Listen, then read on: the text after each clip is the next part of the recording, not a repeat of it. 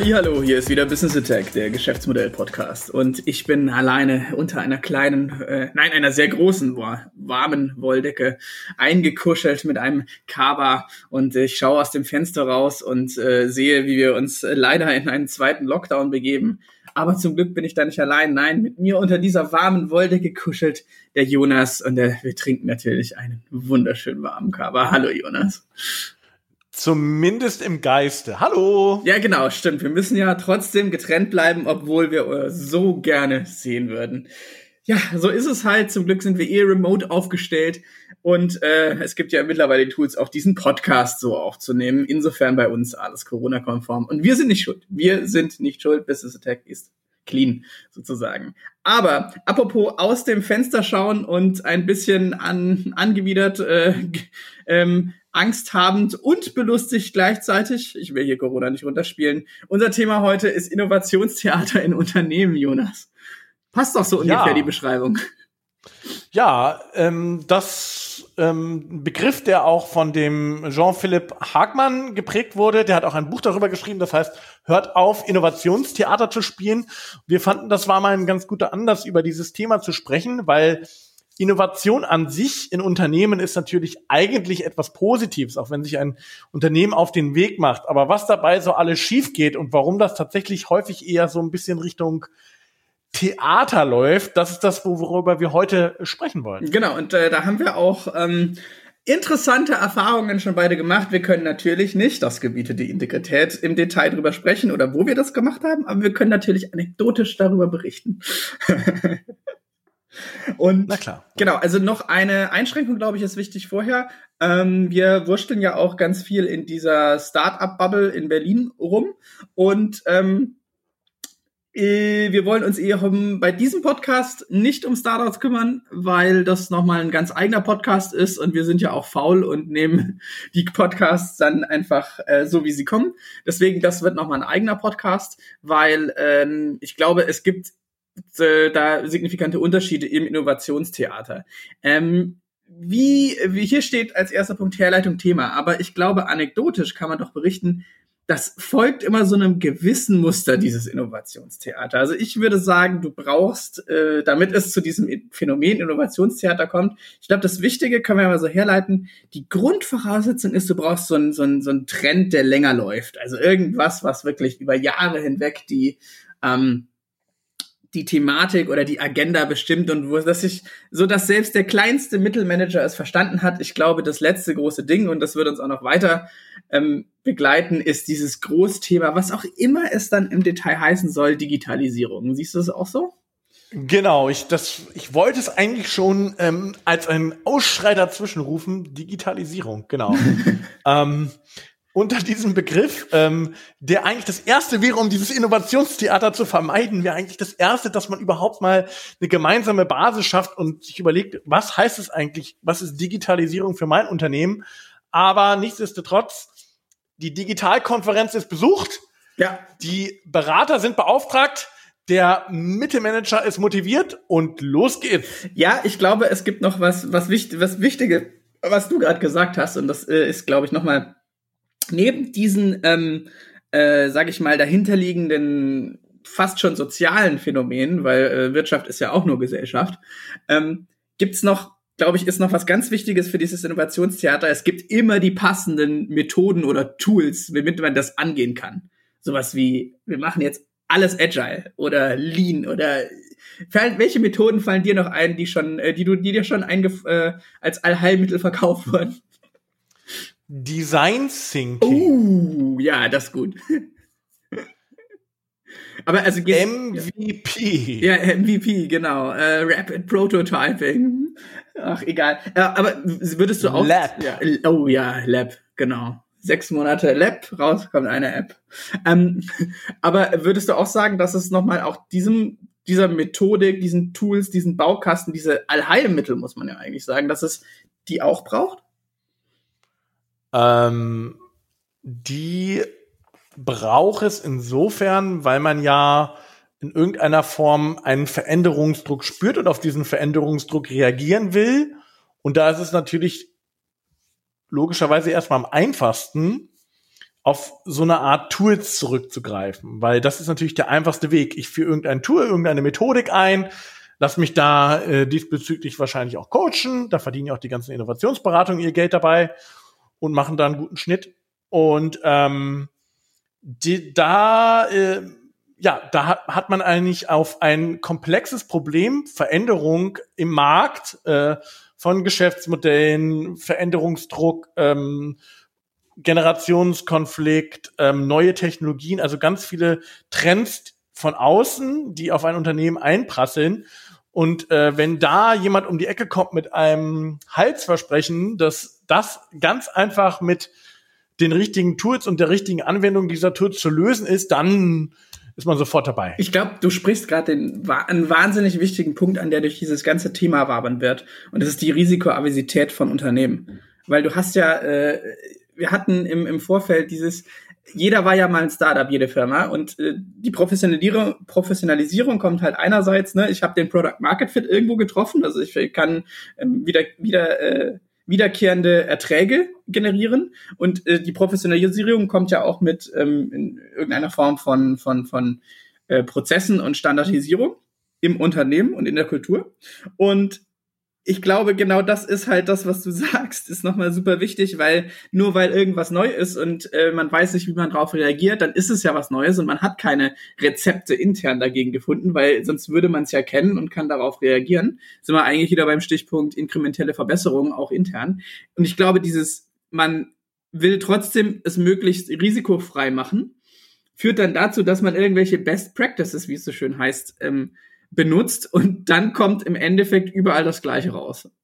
Oder?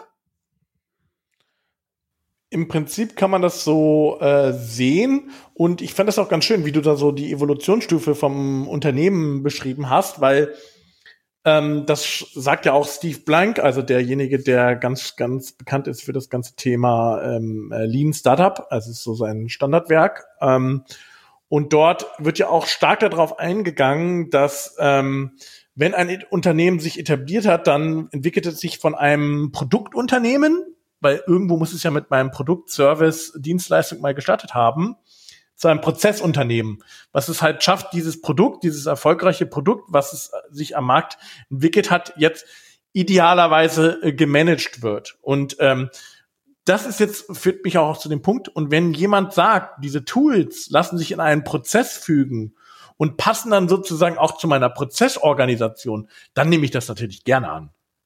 Das auf jeden Fall. Ähm, äh, es ist auch, glaube ich, einfach, ähm, wie gesagt, ich glaube, dieser Faktor, den darf man nie vergessen, weil keine Organisation gibt ja gerne zu, ach, du, da haben wir jetzt echt keine Ahnung. Also, wirklich keinen Plan. schauen wir mal, wie wir es machen. Also, weil ich glaube, ganz oft, also wie, wie, also wie geht ein ähm, jemand, der verantwortlich ist für XY Mitarbeiter, wie geht man eigentlich an solche Probleme ran, Jonas? Also wenn wir uns da reinversetzen. Also ich meine, einerseits, ich kann es im Normalfall lösen mit, ich werf Geld drauf. Also wenn ich äh, irgendwie, entweder kaufe ich zu, entweder ich werf Geld drauf intern, also mache mehr Stellen dahin, oder ich kaufe mir externe Hilfe fällt dir noch was ein, wie man da äh, eigentlich äh, klassischerweise im Arbeitsalltag äh, mit umgeht, mit, sage ich mal, neuen Phänomenen oder neuen Herausforderungen in, einem, in einer Organisation, die gewachsen ist? Ja, du hast noch das Thema Studie vergessen und Market Research. das ist wahrscheinlich noch so eine Phase, die man davor macht, aber die man sich dann wahrscheinlich auch eher extern einkauft. Auf jeden Fall, du machst ähm, doch keine interne Studie, da glaubt dir doch niemand intern. nee, also die muss natürlich extern in irgendeiner Form ähm, gebackt sein. Ja, wichtig ist auch, dass ich das dann meistens an Beratungsunternehmen oder sowas aus der freien Wirtschaft, weil denen glaube ich mehr als äh, irgendwelchen Lehrstühlen, die das dann am Schluss noch, oh Gott, bewahre, wissenschaftlich korrekt machen. Oder so. Ja, vor allen Dingen ähm, kann man da auch weniger stark den Ausgang äh, der Studie beeinflussen. Ja, genau. Die, die wollen auch noch unabhängig sein. Also diese frechen Menschen.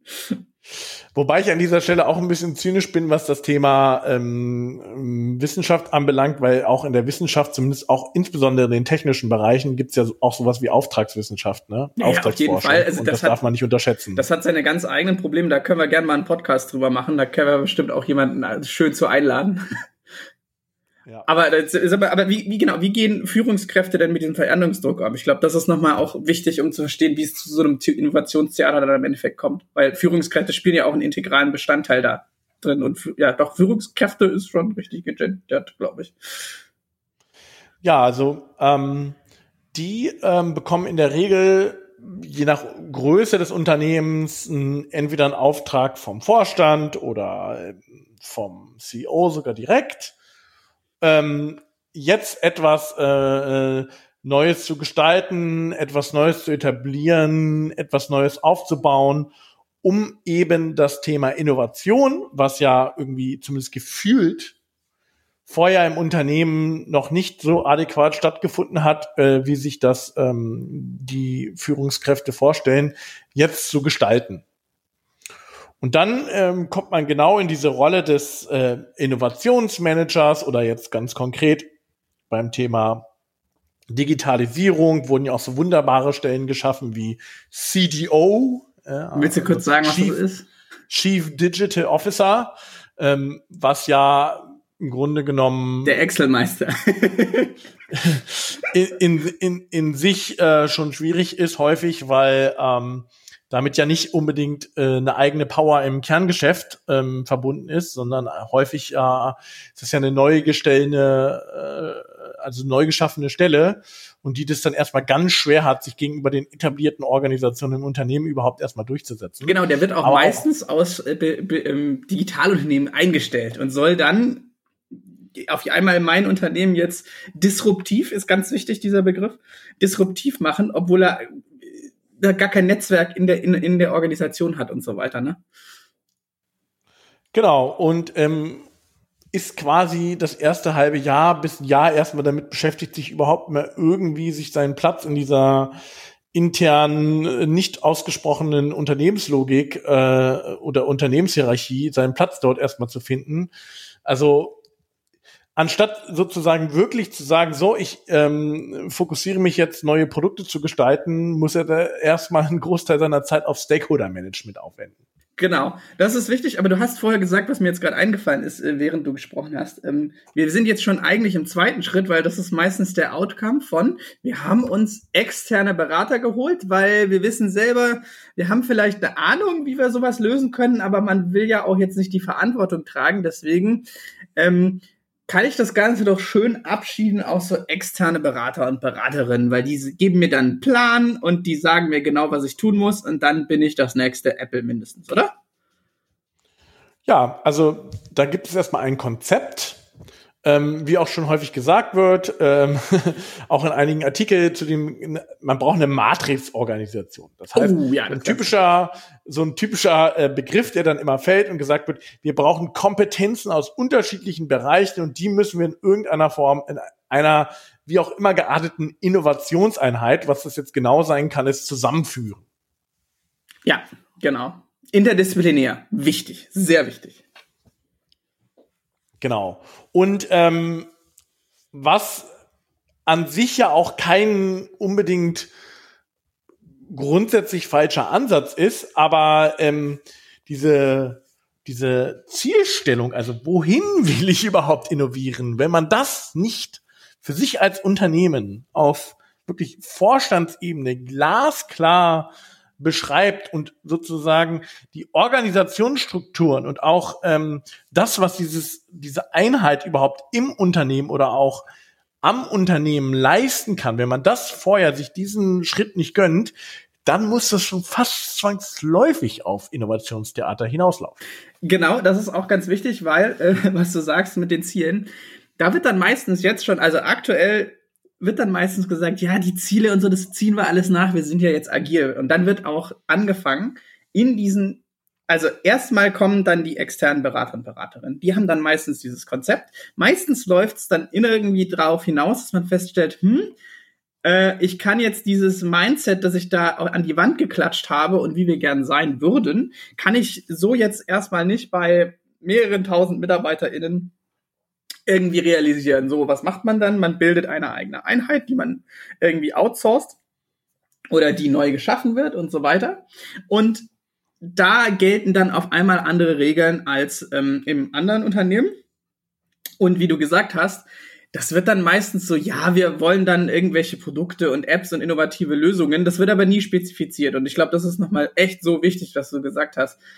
Der, die Erfolgskriterien werden nicht definiert, ganz wichtig, und andere Regeln als im Gesamtkontext. Meistens kommt dann auch noch ein schickes neues Büro, vielleicht auch noch sogar getrennt von der ähm, von der äh, Kernorganisation, damit auch alle möglichst total äh, free of mind und neue Konzepte ausprobieren können. Die kriegen schicke neue Büros, es sieht alles ganz fancy aus.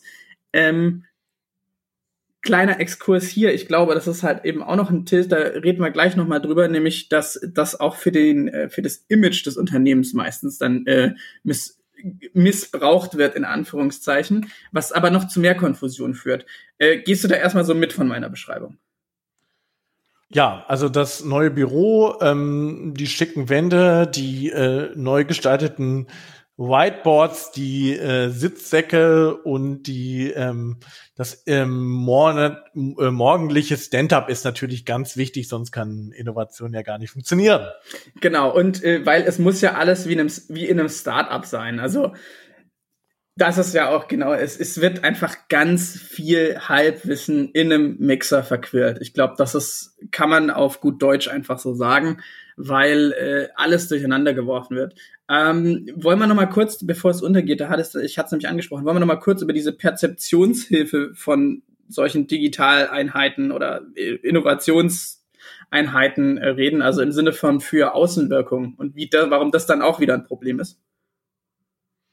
Ja, du hast sicherlich einen Punkt dabei, ähm, dann leg doch schon mal los. Ja, ich glaube halt, dass es äh, ein echtes Problem ist, weil ähm, man will ja auch, kein Unternehmen will ja von sich sagen, äh, ja, wir haben hier ein gutes Produkt, XY, keine Ahnung, im besten Fall so ein äh, gestandener Hardware Hardwarehersteller oder so. Oder, ähm, keine Ahnung, ich meine, Wiesmann stellt Heizungen her.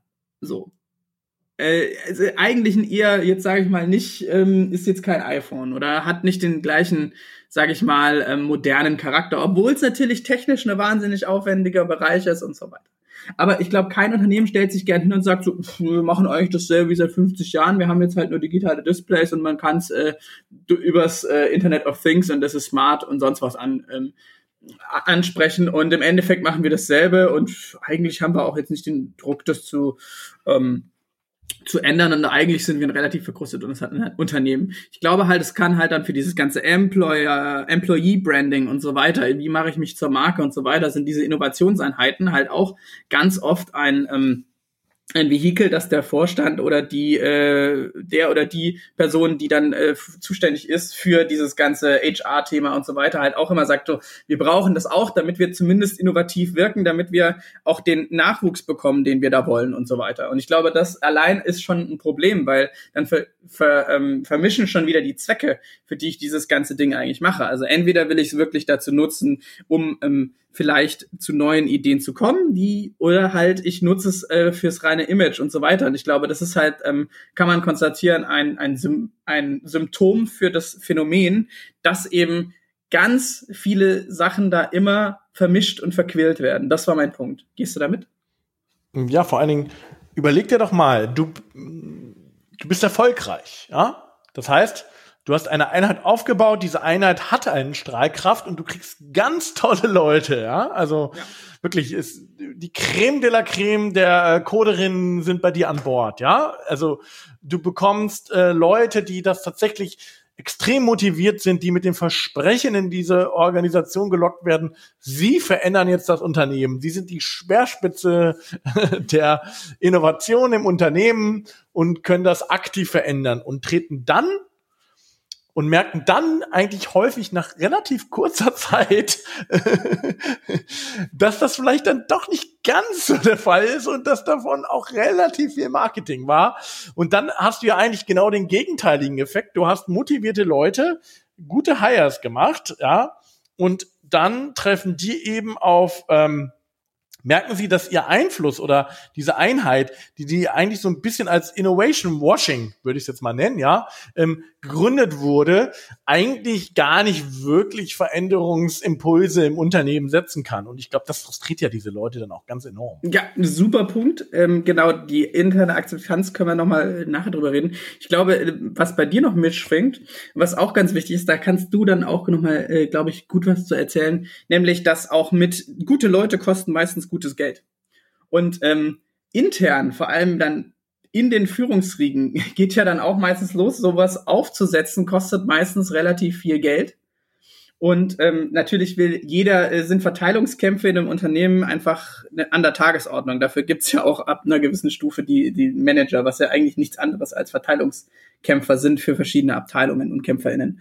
Und ich glaube, das ist nochmal ganz wichtig, weil die kosten gutes Geld, sind dann, äh, müssen aber auch erst ihren Modus operandi finden, sind dann organisationell nicht so gut aufgestellt dafür. Das heißt, äh, sie kosten nochmal Geld und ich glaube, ein wichtiges Thema auch bei diesem ganzen Thema in Anführungszeichen Digitalisierung, Digitallösungen, digitale Innovation ist halt, dass dieser ROI, also der Return on Investment an Geld, ganz schwer zu beziffern ist meistens. Und ich glaube, dass, dass diesen, den höchsten Führungskräften, die diese Gelder dann freigeben, auch meistens nicht bewusst ist, was für ein Longtail-Ding das ist. Und ich glaube, da kannst du noch mal sehr gut was zu sagen, oder?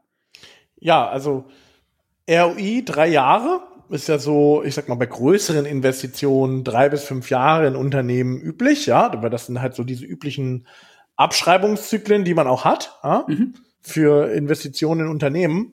Und äh, ich sag mal, Digitalisierung the Hardware, also wirklich äh, tatsächlich ein, daraus wirklich ein neues digitales lukratives Geschäftsmodell zu machen, was sogar äh, ein Potenzial hat, ähm, entweder Umsatz, äh, ähnliche Umsatzgrößen zu erreichen wie die Kernorganisation oder sogar darüber hinaus.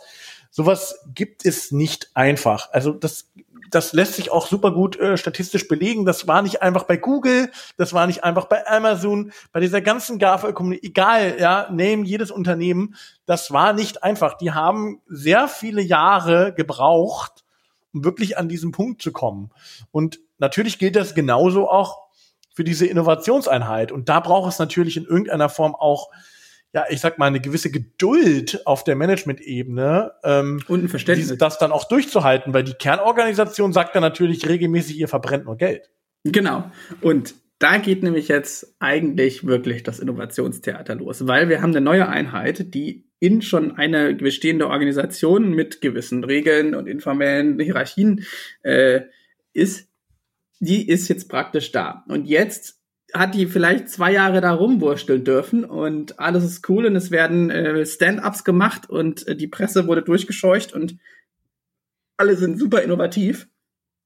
Und jetzt auf einmal fangen die Fragen an. Warum, genau, die verbrennen nur Geld? Warum werden die eigentlich? Wie reagiert so eine Innovationseinheit dann da? Ja, häufig mit mehr Quantität. Sehr wichtig, genau. Und richtig vielen Workshops können doch auch mal, Jonas, ähm, so ein Hackathon machen oder so. Ein Hackathon, ein Design Thinking Workshop, ein Idea Generation Workshop. Ähm, also wirklich quantitativ. Interner ähm, Newsletter, richtig wichtig. Ja, und häufig natürlich auch noch in irgendeiner Form wieder eine Professionalisierung, ja. Mhm.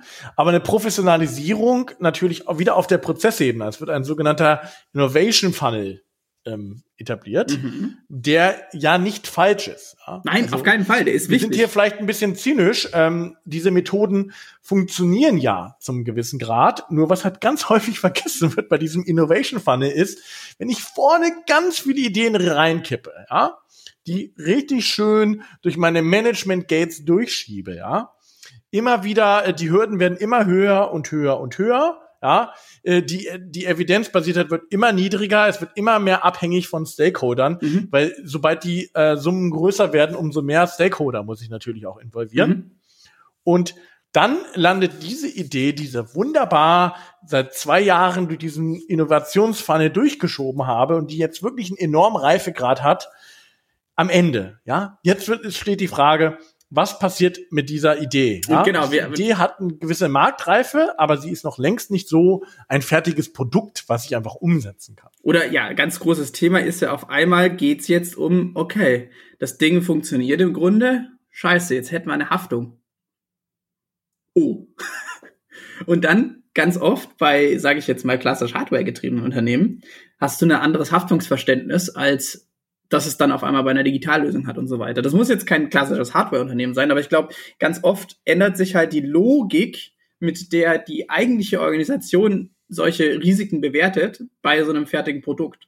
Und es geht dann halt drum, äh, du brauchst dann auch irgendwo wieder so einen äh, Management-Paten, sage ich jetzt mal, der diese Idee mag und die dann weitertreibt, weil ab dem Zeitpunkt ist es ja wieder in der, sage ich mal, Linie. Da, und, und genau da scheitern dann ganz oft die, diese eigentlich oftmals sehr guten Ideen. Und äh, ich will noch einen kurzen Punkt machen, der hat jetzt nichts mit dem Argument zu tun, aber das, was du gerade gesagt hast, ja, wir wirken hier ein bisschen zynisch, vielleicht. Das wollen wir nicht, weil es gibt wirklich, glaube ich, Möglichkeiten, wie man dem begegnen kann. Und so, ansonsten würden, würden wir auch nicht in dem Bereich ähm, Leuten helfen. Es gibt da Möglichkeiten, aber es ist, läuft halt ganz oft falsch, weil es halt ganz oft im Endeffekt, wie so oft bei diesem Thema Anführungszeichen Digitalisierung, eben ein Kulturthema ist. Und ein Wissensthema, aber ganz oft ein Kulturthema, das erstmal gar nichts damit zu tun hat, ob die darauf angepassten Methodiken und Erfahrungen, die man gesammelt hat, funktionieren oder nicht. Ich glaube, das ist nochmal ein ganz wichtiger Punkt. Ne? Ja, ähm, und Kulturthemen, das weiß man ja auch. Also wenn man einen Kulturwandel, wird ja auch mal schön gesagt, herbeiführen will, das braucht einfach auch Zeit. Ja. Das braucht Zeit und äh, das muss auch aktiv äh, gesteuert werden. Und die Frage ist ja im Grunde genommen, um diesen Kulturwandel zu befeuern, den kann man natürlich mit Erfolgsstories ähm, ja. in irgendeiner Form natürlich auch ein bisschen beschleunigen. Die Frage ist natürlich, wie schaffe ich diese Erfolgsstories, ohne dass sie jetzt wiederum Theater sind. Das heißt, ja. also ohne dass ich jetzt hier irgendwie eine Erfolgsstory total aufblase, ja, und dann äh, wird in irgendeiner Form natürlich irgendwann immer mal ein Controller drauf gucken und sich überlegen, ja, okay, verstanden, Strahlkraft ist groß, aber wo ist jetzt hier der, der reelle Input aufs Unternehmen? Mhm. Und ähm, vielleicht äh, diesbezüglich ähm, auch etwas jetzt mal so ein bisschen der, die Verknüpfung auch zu dem Thema Geschäftsmodelle. Wir haben ja schon mal einen Podcast gemacht über evidenzbasierte ähm, Geschäftsmodellentwicklung. Mhm. So. Und das ist vielleicht auch ein Punkt, der im Innovationsbereich total wichtig ist. Einerseits ist es natürlich total wichtig, in einer Frühphase im Innovationsprozess natürlich maximal frei zu denken, maximal freifliegend zu sein. Mhm. Ja, aber so, so, wenn ich jetzt diese Phase ähm, quasi schon abgeschlossen habe und auch schon Ideen entwickelt habe, ja, die, dann muss spätestens da brauche ich eine evidenzbasierte Unternehmenskultur. Ja. Da muss ich, äh, da kann ich mich eben nicht auf die Meinung äh, von Managern und Co. verlassen, sondern muss mich tatsächlich auf das verlassen, was wir auch immer wieder predigen, also Tests machen, mhm. ja, also marktnahe Tests durchzuführen, ja, wirklich zu gucken, ähm, wo ist die Fokussierung? Ja, also was, welches Problem kann ich überhaupt lösen? Ja, habe ich überhaupt die richtigen Leute an Bord, das hier zu lösen? Ja, ähm, ist dieser Ruf nach Disruption nicht komplett falsch, sondern sollte ich vielleicht eher gucken, dass ich inkrementell äh, irgendwie was hinbekomme, aber das eben, eben immerhin erfolgreich mache und mhm. auch spürbar mache. Ja? Und ähm, wie schaffe ich es auch sozusagen, meinen Prozess so zu organisieren, dass ich frühzeitig das eben tue, um eben diese, ich sag mal, typischen Langläufer äh, Innovation-Projekte, die dann in äh, großen Unternehmen, die dann irgendwann leisen Tod sterben, mhm. ja, weil unter äh, Projekte in, in Corporates werden ja nicht ähm, einfach von heute auf morgen gestoppt, sondern die laufen so ein bisschen so unter dem Radar weiter und werden sterben dann leise. Mhm. Ich glaube, dazu habe ich noch mal einen guten Punkt. Also man ist jetzt ein Facebook-Beispiel und man kann von Facebook einfach, sie machen ja definitiv nicht alles richtig, das ist mir bewusst und so weiter. Aber was man immer wieder hört vom, zum Thema Kultur, ist ja, dass die dieses Mantra haben, die Daten gewinnen. Und das ist ja etwas, was man aus verschiedenen Artikeln einfach immer wieder mitbekommt, dass das von unten wenn ich irgendein Projekt, irgendwas versuchen will, sonst was, muss ich immer Daten sammeln, gehe damit zu meinem Vorgesetzten und, kann, äh, und dann sagt, entscheidet der auf, auf der, aufgrund der Daten, ob man das weitermacht oder nicht, oder man macht, kriegt ganz leicht AB-Teste. Und das zieht sich wohl hoch, wirklich bis zu Zuckerberg. Der will einfach immer nur wissen, wie, was sagen die Daten. Und ich glaube, wenn das heißt, das ist aber in der ganzen Organisation von oben bis unten, ähm, ähm, sage ich mal, ähm, hat sich die KPI, welche auch immer das dann ist, aber äh, wir machen AB-Tests und gucken, was die User und UserInnen machen. Und das ist so im Endeffekt die Währung, die wir haben. Und das zieht sich durch die ganze Organisation. Da hast du schon mal sowas wie eine eigene Währung, womit du zumindest immer argumentieren kannst. Und ganz oft ist, glaube ich, die Währung, die äh, in den diesen verschiedenen Organisationseinheiten eines Unternehmens ist, also diese Währung, die ich da aufbringen kann, ist ähm, im Endeffekt eine andere oder ist nicht auf demselben Verständnis. Das heißt, vielleicht bin ich in dieser Digitalabteilung und die kann echt gut sein und nur gute Leute und so weiter. Und die haben genau diese modernen KPIs, aber äh, es werden ganz andere Fragen gestellt in dem Punkt, wo dann ähm, das Ganze in die Linie geht. Und ich glaube, da ist aber die Bruchlinie und vor allem auch, da sind wir wieder beim Thema ähm, Personal, wenn dann diese, diese langen und vielleicht richtig gut durchdachten und auch wirklich schon am Ansatz laufenden Digitallösungen oder Digitalapplikationen und so weiter sind, wenn die dann mal laufen und dann so einen Linientod sterben oder den leisen Tod sterben, dann gehen eben auch die guten Leute irgendwann wieder, weil sie da keinen Bock drauf haben. Ich glaube, das ist auch nochmal ein wichtiger Punkt, oder?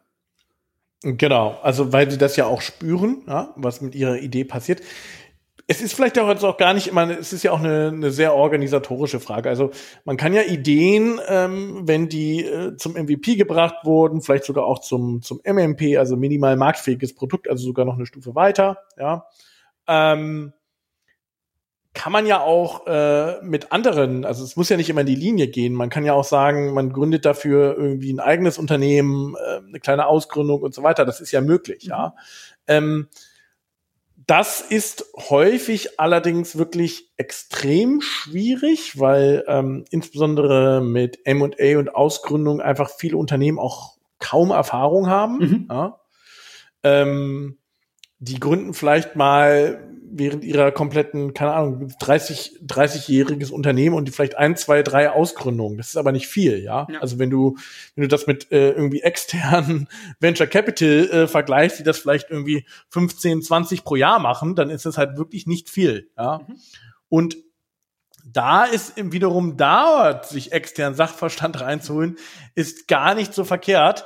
Aber den würde man, sollte man sich dann wirklich maximal hart reinholen. Also meine Idee ist ja so eine Art Co-Invest-Modell. Mhm. Äh, ähm, Wobei natürlich da die Frage ist, warum sollte ich mir als äh, Venture Capital Investor jetzt auch noch die ähm, Corporate-Prozesse mit ans Bein binden? Ne? Ja, das ist nochmal genau. eine andere Diskussion.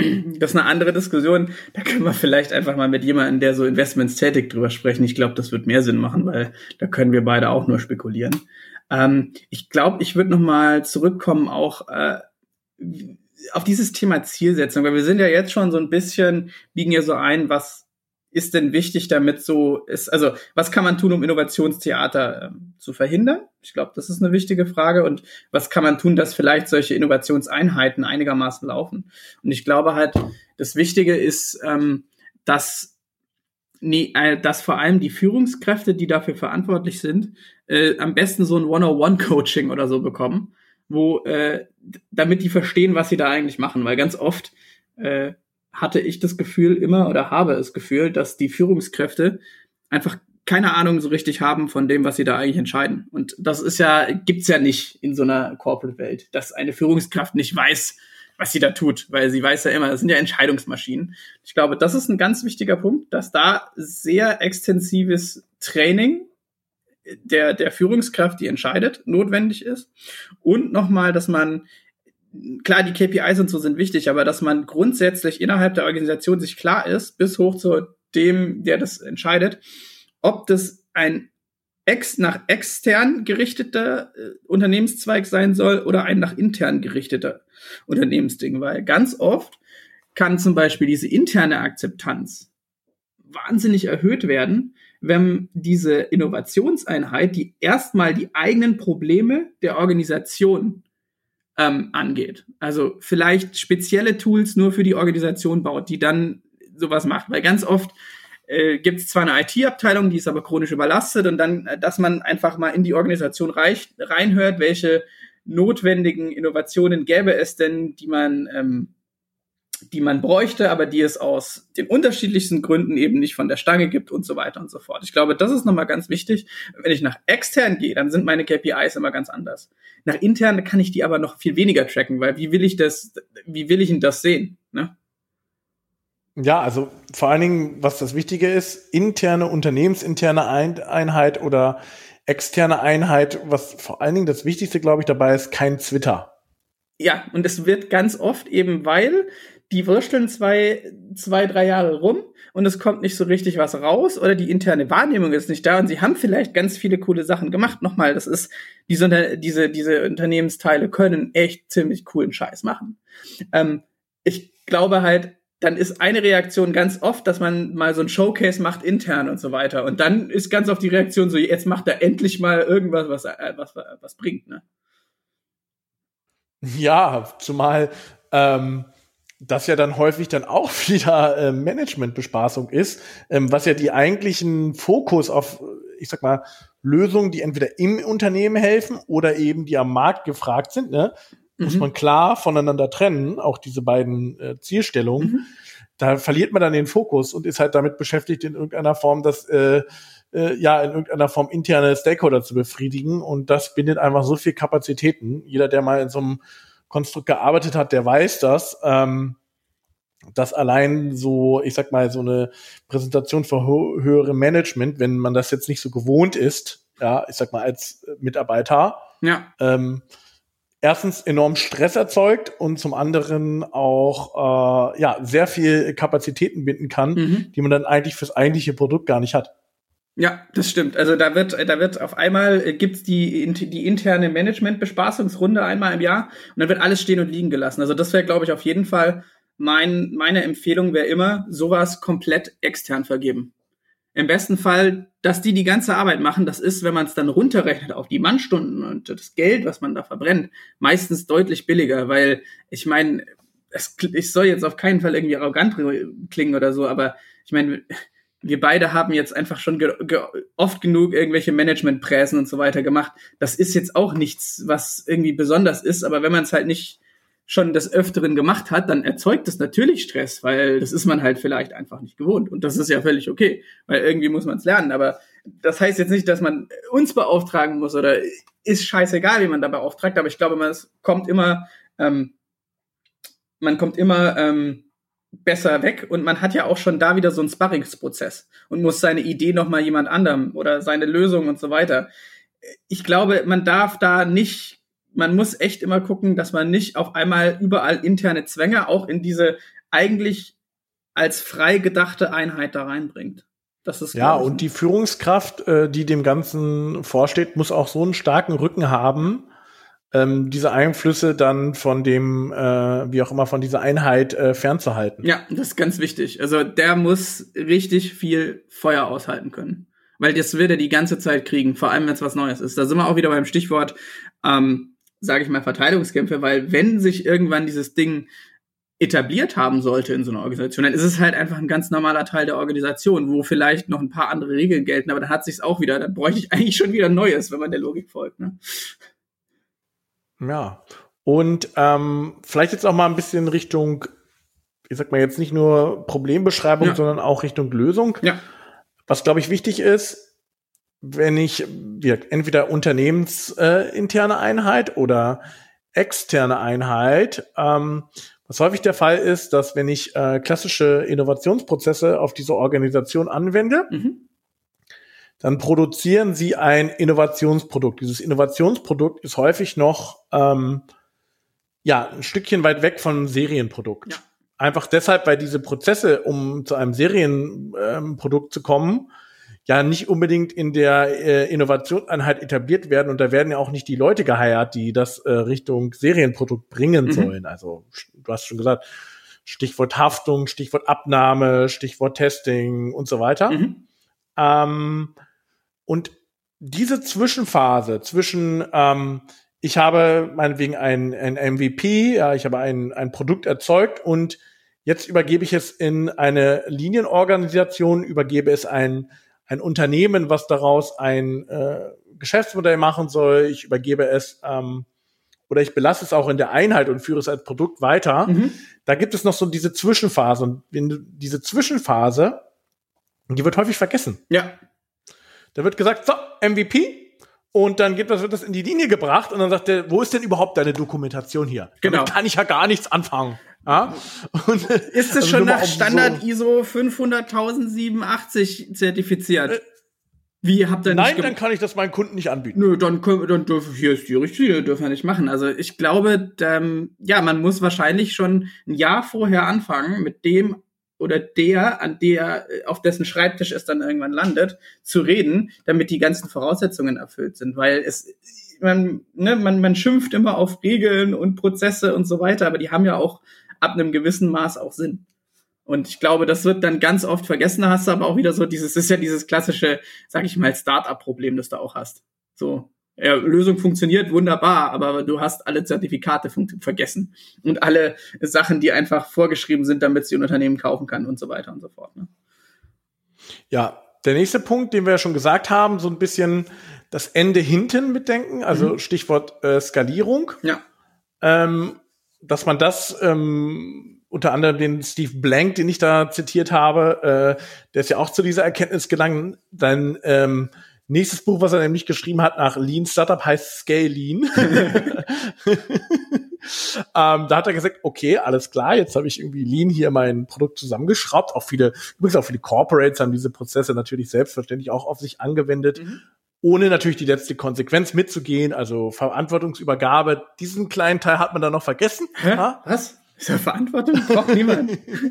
Im Grunde genommen hat man alles agil gestaltet, man hat alle Prozesse aufgesetzt, außer diese Verantwortungsübergabe. Die sind ganz klein, aber fein, also dass das Team wirklich äh, ja selber ähm, sozusagen die Entscheidung treffen kann. Mhm. Ah, diesen Teil, den wollte man dann doch nicht zu 100 Prozent. Nee, das, das wäre, das, das wäre, oh, am, am, Schluss entscheiden die äh, nicht so wie der, wie der Manager oder die Managerin. Das wäre das wär ja fatal das heißt aber auch Skalierung mitgedacht, dass es halt sein kann, dass wenn ich diese Idee erfolgreich ähm, umgesetzt habe, ja, und dieses Geschäftsmodell tatsächlich auch beschrieben habe, da kommen wir gleich nochmal dazu, ähm, dass in der Frühphase häufig nur Ideen gedacht werden und keine Geschäftsmodelle. Mhm. Und das ist natürlich auch ein Problem, aber da kommen wir gleich zu. Ähm, ja, also man muss sich, wenn, sobald ich sowas aufsetze, muss ich mir hinten überlegen, wie gehe ich damit konkret an den Markt. Und mit, mit Markt kann, meine ich natürlich, das kann auch ein unternehmensinterner Markt sein. Ja. Und ähm, vielleicht das der nächste Punkt ist natürlich in irgendeiner Form Methoden und äh, Kompetenz. Ja.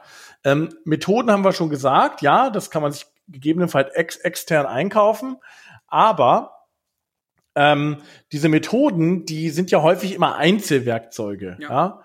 Und wenn man diese Einzelwerkzeuge anwendet, dann kriegt man natürlich, äh, gibt ja diesen schönen alten Spruch, mit dem Hammer in der Hand sieht alles wie ein Nagel aus. Ja. ja. Und ähm, das ist natürlich auch bei diesen Methoden so. Das heißt, es ist total wichtig, dass wiederum jetzt äh, die Führungskräfte, die in so ein Konstrukt gehen, sich eine Methodenkompetenz entwickeln. Ja, die müssen nicht alles im Kleinen verstehen. Die müssen jetzt nicht die absoluten leidenschaftlichen Design Thinker sein, Agile Manager und so weiter.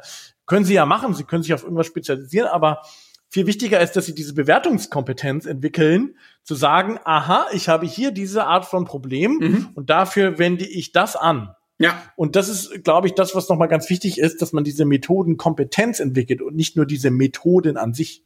Ja, das ist, äh, aber das gilt dann für, das gilt eigentlich für alle Mitarbeitende. Also, ja, ich kann, ich kann vieles in der Frühphase mit Design Thinking lösen. Wenn ich es irgendwann in der Produktphase mache, dann ist es halt Kokolores es ist einfach wie immer, du machst deinen Werkzeugkasten aus und suchst dir die dazu passende Methode. Wenn du das nicht beurteilen kannst, bist du vielleicht sehr gut in deiner Methode, was nicht schlecht ist.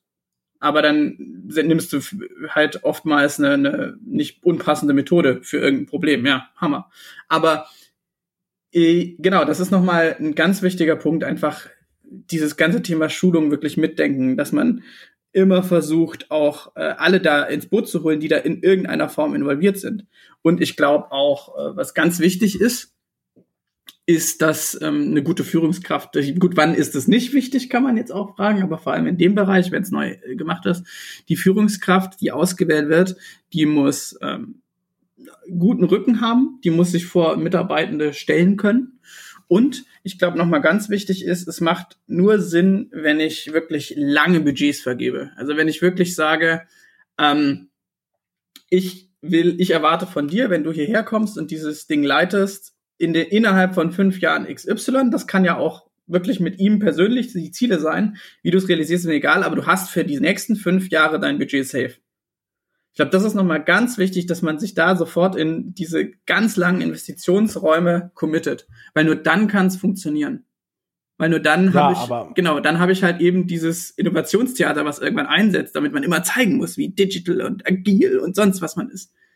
Das, das muss man irgendwie versuchen zu verhindern. Natürlich kann man das nur ganz selten machen, aber dann muss halt auch das hohe Management eigentlich die Relevanz dieses ganzen Dings äh, erkannt haben. Und das ist halt leider gar nicht so oft der Fall, wie man denkt. Ja, dieser permanente Rechtfertigungsdruck, ne, ja. der da einfach entsteht, ähm, der am Anfang bekommt man ja häufig Freiheit, aber das geht dann ganz, ganz fix, dass man da, äh, dass man da in diesem, in diesem Rechtfertigungsdruck ist. Ich glaube, das nächste Thema ist natürlich thematisch. Ne? Mhm. Also ähm, es ist vielleicht nicht sinnvoll, ähm, das Thema Digitalisierung lösen zu wollen. Was? Nehmen wir halt künstliche Intelligenz für, passt schon. das ist vielleicht nicht sinnvoll. Es ist vielleicht tatsächlich nicht sinnvoll, weil ähm, weil, wie gesagt, unter dem Begriff kann sich alles Mögliche definieren. Wir haben ja mal versucht, das Ganze so ein bisschen aufzulösen. Ich meine, an der Stelle immer wieder meine Empfehlung, University of Cambridge, ähm, haben das mal ganz gut auseinandergenommen, was Digitalisierung sein kann. Ja? Und ähm, das ist immer wieder ein Punkt, dass man wirklich da auch in eine, in eine Fokussierung kommt, um einfach auch diese Einheit nicht zu überfordern. Ja, also ist ja auch, die müssen ja auch in den Lernprozess. Es ist immer alles ein Lernprozess. Vor allem, wenn ich was Neues aufbaue, dann dauert halt einfach. Sind wir wieder bei diesem Thema Dauer und Kultur eigentlich. Ne? Aber hm, ich glaube, lustigerweise, also überraschenderweise muss man ja sagen, kann ein ganz gutes äh, Modell sein, wie man auch mit diesem ganzen Thema umgeht, nämlich immer aufs Geschäftsmodell zu gucken, Jonas, oder? Ja, weil ähm, das ist ja das eigentlich auch ein, ein mächtiges Werkzeug. Weil im Grunde genommen habe ich meine klassischen Innovationsprozesse, ja, und auch Bewertungskompetenzen und das Geschäftsmodell, auch von der Logik, ist eigentlich viel stärker an dieser, ähm, ich sag mal, Liniendenke. Mhm. So. Und wir haben ja schon gesagt, es gibt regelmäßig so Abstoßungsreaktionen von der Linie. Man kann natürlich sagen, ich mache absolute äh, grüne Wiese und mir ist das vollkommen egal. Das ist auch ein legitimer Weg, wobei ich auch da sage, hm, verstanden. Dann kann ich aber die Hebe der Kernorganisation nicht nutzen und so viele, ich sag mal, prominente Beispiele von erfolgreichen Corporate Startups gibt's ja jetzt auch nicht. also, hm, okay, verstanden. Ähm, Vielleicht ist es natürlich auch noch eine, es ist natürlich alles sind auch noch sehr junge Phänomene. Nichtsdestotrotz, ähm, wie gesagt, da draußen, das muss man auch immer wieder verstehen, es gibt eigentlich viel mehr Investitionskapital als äh, Kapital, was in Unternehmen gebunden ist. Also es ist mitnichten so, dass jetzt irgendwie, nur weil ich ein großes Unternehmen bin, ähm, habe ich mehr Geld als der Markt. Das ist natürlich Quatsch. Mhm. Ähm, das muss man auch immer wieder verstehen. Natürlich bin ich ein Unternehmen, ein Unternehmen, was auch eine gewisse Budgets hat, ja. Aber ich sag mal, Richtung, ähm, ich sag mal, ressourceneffizient einsetzen ist eigentlich eine, ein externes, kleines Unternehmen fast immer effizienter. Mhm. Aber zurück zum Thema. Ähm, ja, also wenn ich dieses Geschäftsmodell schon in einer Frühphase mitdenke und auch evidenzbasiert mitdenke, dann fällt es mir auch viel leichter, meine Stakeholder da abzuholen. Ja, dann habe ich nämlich immer Daten eigentlich, ne? Dann geht's immer drum. Ich jo. habe immer Daten. Ich habe immer ähm, auch in irgendeiner Form kann ich eine Idee davon ähm, auch an meine Stakeholder verkaufen, wohin sich das Ganze entwickeln kann. Und er kann auch aktiv mitdenken, weil ein wichtiger Punkt ist ja nun mal sowas wie Kundensegmente, mhm. zum Beispiel im, im, in Canvas. Für welche Kunden ist das überhaupt relevant? Und ich kann dadurch auch so ein bisschen die Erwartungshaltung managen, weil dadurch, dass ich dieses äh, Geschäftsmodell immer wieder regelmäßig beschreibe, ja. kann ich ja auch ziemlich gut immer sagen, was mache ich und für wen mache ich es und für wen mache ich es auch nicht. Und ein riesig mächtiges Ins äh, Instrument zum Überzeugen von Linienorganisationen ist ja auch, wenn die einfach bei den Tests, also vor allem in der, in der, in der Spätphase, wenn die bei den, beim Testdesign praktisch mitmachen dürfen. Weil wenn sie ihren Test selber damit reingemacht haben und gesagt haben, oh, das glaube ich nicht, dass es funktioniert, dann, wenn man denen spricht, dann so, ja gut, wie testen wir es denn, ob es funktioniert? Wenn die da schon mit drin sind, dann sind sie ja ganz anders überzeugt, wenn es denn einfach funktioniert. Und ich meine, dann habe ich halt auch schon wieder vorher abgetestet, wenn es nicht funktioniert. Und das ist halt genau das, muss, also ja, das ist ja das Schöne am, äh, es ist ja eigentlich wirklich dieses Trial and Error die ganze Zeit, was sich dann durchzieht. Und das ist anstrengend und macht auch nicht so viel Spaß, aber es kann halt viel eher dann zu einem Erfolg führen, wo dann auch alle sehen, wir haben das getestet, das getestet, das getestet, das getestet, das getestet, das getestet. Das waren die Ergebnisse. Ihr könnt selber zu, äh, hier sind die Rohdaten, ihr könnt selber damit rumspielen, wir sind überzeugt davon. Was sagt ihr denn? Ich glaube, das ist halt das eigentlich Wichtige dabei. Und ein Geschäftsmodell muss halt immer genau das alles mitdenken. Und ich glaube, deswegen kann man immer nur sagen, nehmt die Geschäftsmodellentwicklung wirklich ernst. Ja, und das ist vielleicht auch der nächste Punkt. Ähm, ähm, verkauft das wirklich nicht nur als eine Spielwiese. Ja?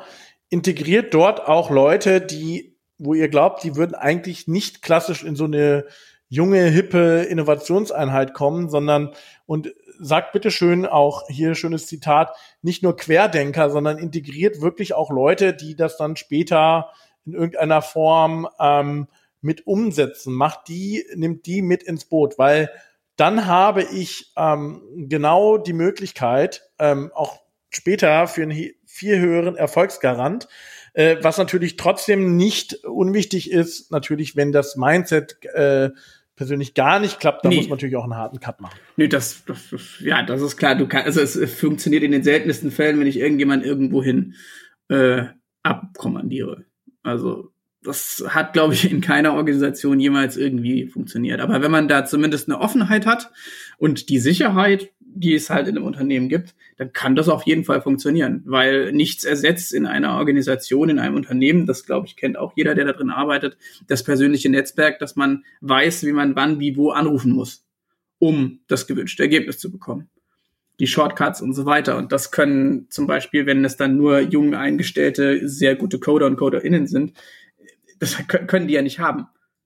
Aber da kannst du gerne, äh, ja, wie du sagst, so eine, Energie aus äh, einem, äh, einem altgedienten Mitarbeiter oder einer Mitarbeiterin und solchen Leuten, die dann aber auch immer wieder äh, die, die Innovationsmenschen, ähm, sage ich mal, so grounded und immer wieder sagt, so, wir müssen aber diese Zertifizierung, diese Zertifizierung, dieses Siegel und so weiter unbedingt haben, sonst kauft's keiner das ist auf jeden Fall wertvoll und das kann halt auch für Akzeptanz sorgen. Ja, und ähm, was vielleicht auch ganz wichtig ist, ähm, und das ist vielleicht auch wieder die Aufgabe der Führungskräfte, cut the crap. Ja. Das setzt sich. das klingt ja. jetzt klingt jetzt ähm, irgendwie so ein bisschen, vielleicht auch wieder so ein bisschen arrogant. Also wer definiert denn, was Crap ist? Ich bin der Meinung, wenn man sich ein bisschen länger in diesem Umfeld äh, bewegt, dann weiß man ziemlich genau, was Crap ist und was nicht.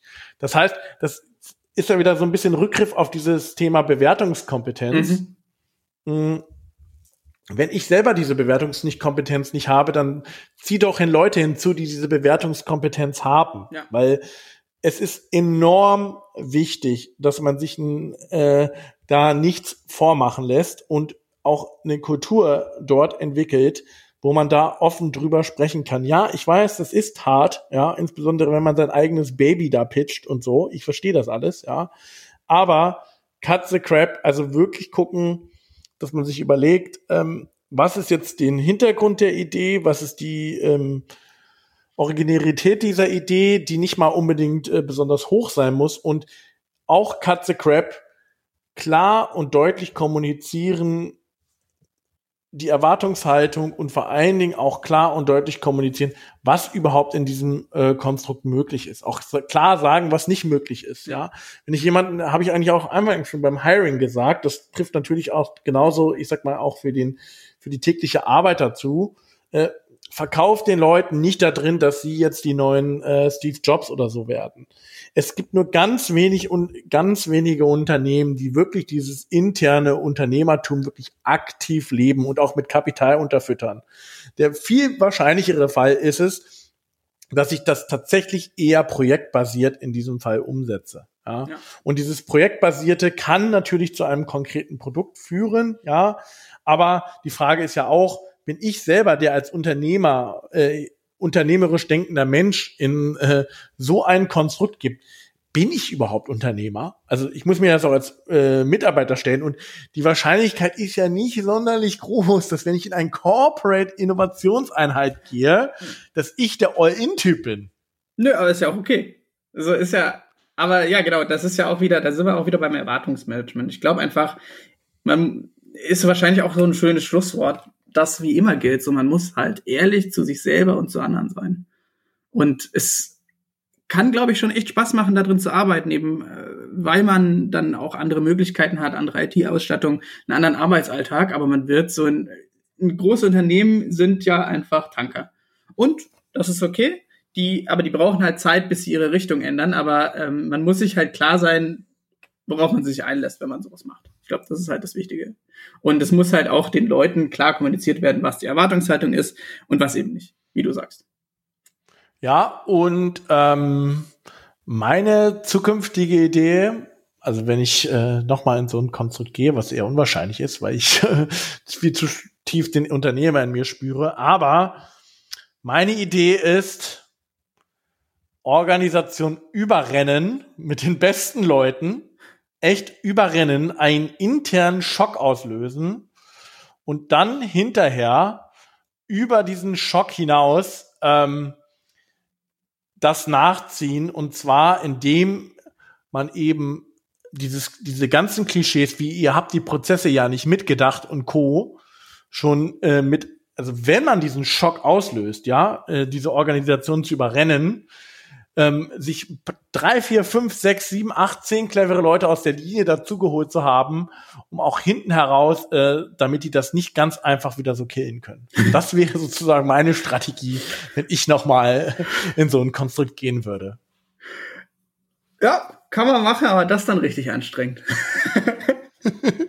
Da braucht man den sogenannten Rücken, wie du ihn schon beschrieben ja, hast. Ja, das ist, äh, ja, ähm, wir brauchen auch Rücken. Äh, wir haben hoffentlich keinen Rücken, aber wir brauchen Rücken, wenn ihr uns unser, euer Feedback senden wollt, weil ihr könnt uns natürlich sagen, dass wir hier gerade wahnsinnig viel Kokolores erzählt haben, dass wir keine Ahnung haben und überhaupt, dass wir eigentlich ziemlich doof sind.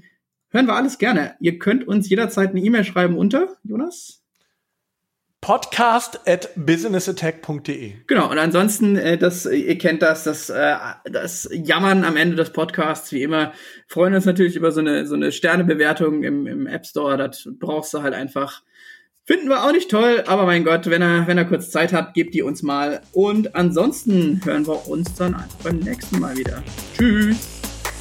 Tschüss.